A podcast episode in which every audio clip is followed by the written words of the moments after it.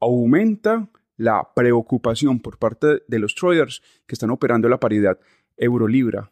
Y es que en las últimas semanas la volatilidad aumentó. Pero, ¿qué sucede y cómo nos podemos beneficiar de este contexto? Hoy se los voy a revelar en el episodio.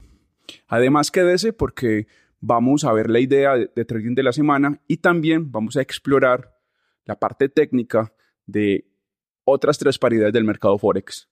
Soy Andrés Hidalgo Castro. Hoy es lunes 8 de enero.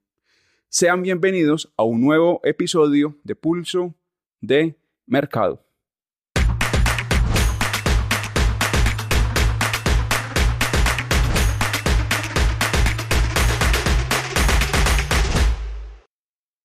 Advertencia. Esta no es una asesoría, tampoco son recomendaciones de compra ni de venta, no se tratan de señales de trading.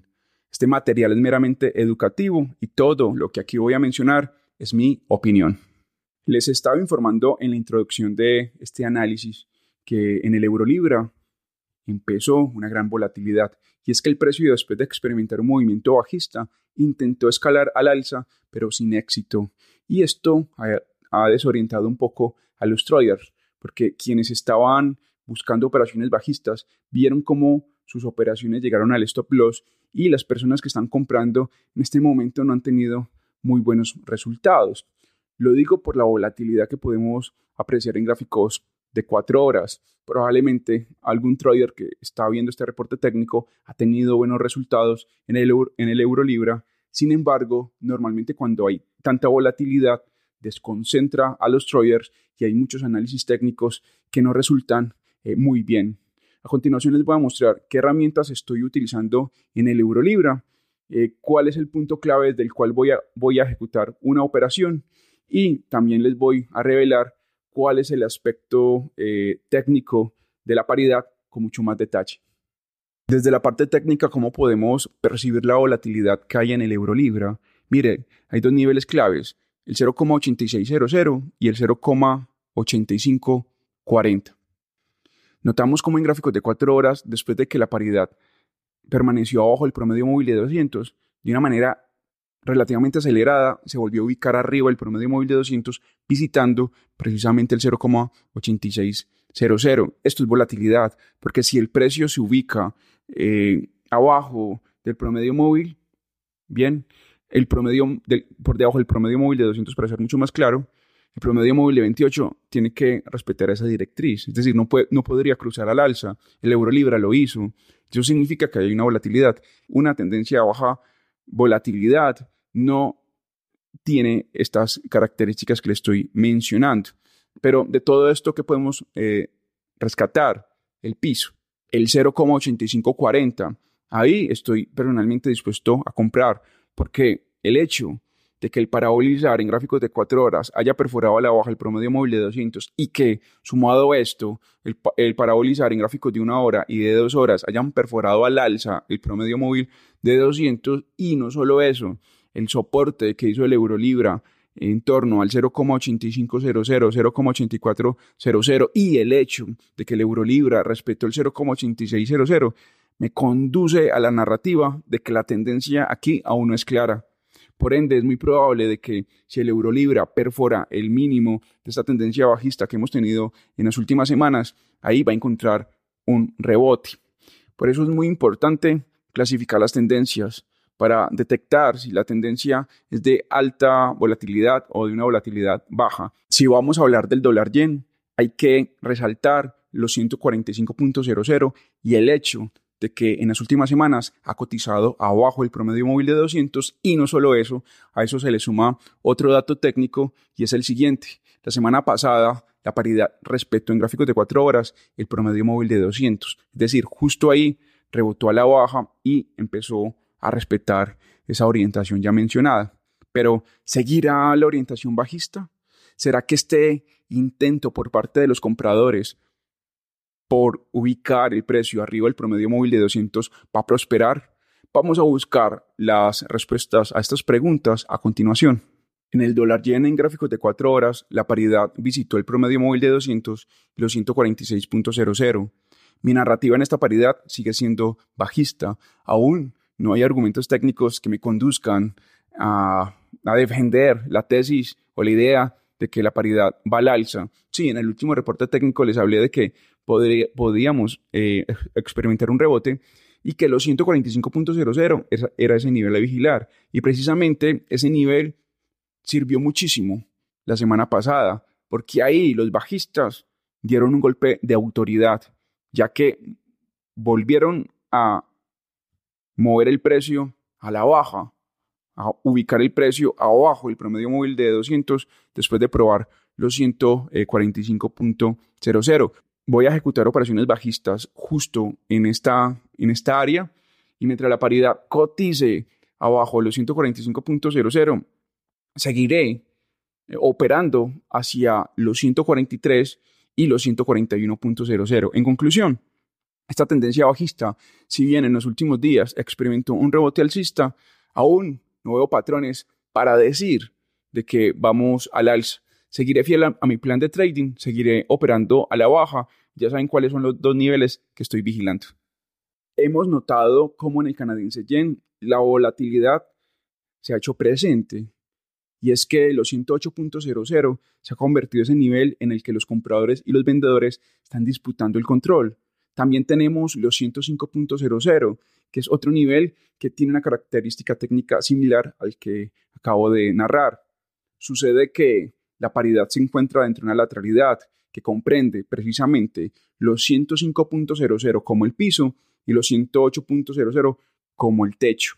Y por ahora la paridad eh, parece ser que no, no va a abandonar en los próximos días esa, esa franja. Pero tengan algo muy presente, podemos sacar algún beneficio de este contexto. A continuación les voy a mostrar eh, qué pienso hacer, qué ideas de trading voy a implementar en el canadiense yen. Ahora hablemos del canadiense yen.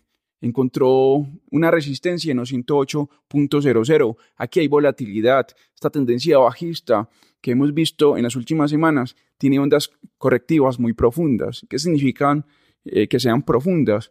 Que cuando la tendencia retrocede, nos busca el promedio móvil de 200 para volver a caer.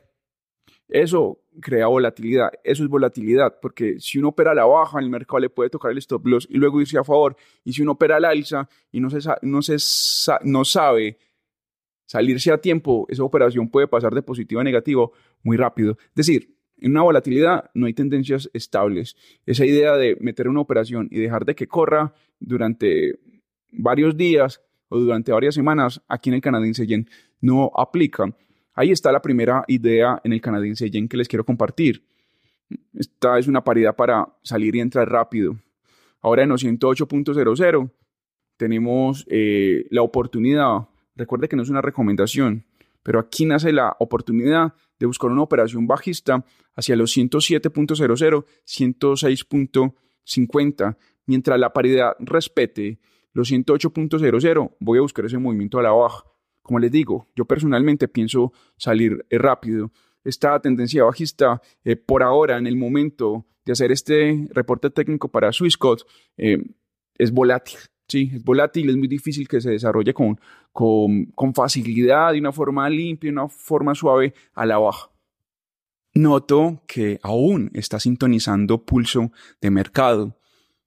Aprovecho para invitarlo a que le dé like al video para que se suscriba y también déjenos un comentario. Continuemos con el reporte técnico. Ahora hablemos del euro neozelandés. Esta paridad tiene un aspecto técnico algo raro porque entre el 1,7400 y el 1,7600 se ha desarrollado una lateralidad muy intensa, muy, muy corta. A ver, pero ¿cómo podemos beneficiarnos de esta información que les estoy dando el día de hoy? Resulta hay un marco de tiempo clave y hay una media móvil clave en ese mismo marco de tiempo. Pero ¿de qué les estoy hablando? A continuación les voy a revelar la idea de trading de la semana que precisamente está en el euro neozelandés. Aquí hay una gran oportunidad para seguir la tendencia. A continuación les voy a dar mis argumentos. Euro neozelandés 1,7600, 1,7600, repito, y el 1,7380. 7380. ¿Qué sucede aquí? si vamos a gráficos de una hora y ubicamos un promedio móvil de 200, vamos a notar que el indicador está justo entre los dos niveles. En el momento en que el promedio móvil abandone eh, esa franja, es decir, perfore el techo al alza o perfore el piso a la baja, ahí ya nos vamos a dar una idea de hacia dónde se puede dirigir el euro neozelandés. Sí, esa sería una idea de trading. Y además vemos como el promedio móvil de 28 se ha ubicado por debajo del promedio móvil de 200 en gráficos de días. Esto es presión, pero esa, ese cruce la verdad no dice mucho. Lo que sí dice mucho es la, la última vela diaria de la semana pasada, porque nos dejó una mecha en todo el promedio móvil de 28 y tuvimos un rebote. Si a esto se le suma el panorama técnico que tiene eh, la paridad en gráficos de 3 horas y de 4 horas, en la que estado muy lateral, pero que los alcistas no han logrado conducir el precio eh, arriba del promedio móvil de 200, podemos decir que esta lateralidad se va a definir en los próximos días de manera contundente. Por mi parte, estoy en el grupo de los traders vendedores. Así que aquí voy a estar ejecutando operaciones bajistas mirando hacia el 1,72, 1,7100, pero pienso meter una segunda operación buscando el 1,7480 para de esa manera dejar una operación rápida, que ya les mencioné en donde me salgo, y otra operación que me pueda llevar a ganar más de 300 pips. El equipo de pulso de mercado está integrado por Rodrigo Águila, quien desde Chile nos da su opinión y análisis en lo referente al mercado de acciones e índices bursátiles. Mañana y todos los martes lo pueden sintonizar aquí. Por ahora, esto ha sido todo por hoy. Les extiendo la invitación para que se suscriban al canal y dejen un comentario. Soy Andrés Hidalgo Castro. Les deseo una semana llena de pips y nos vemos en el próximo episodio. Hasta entonces.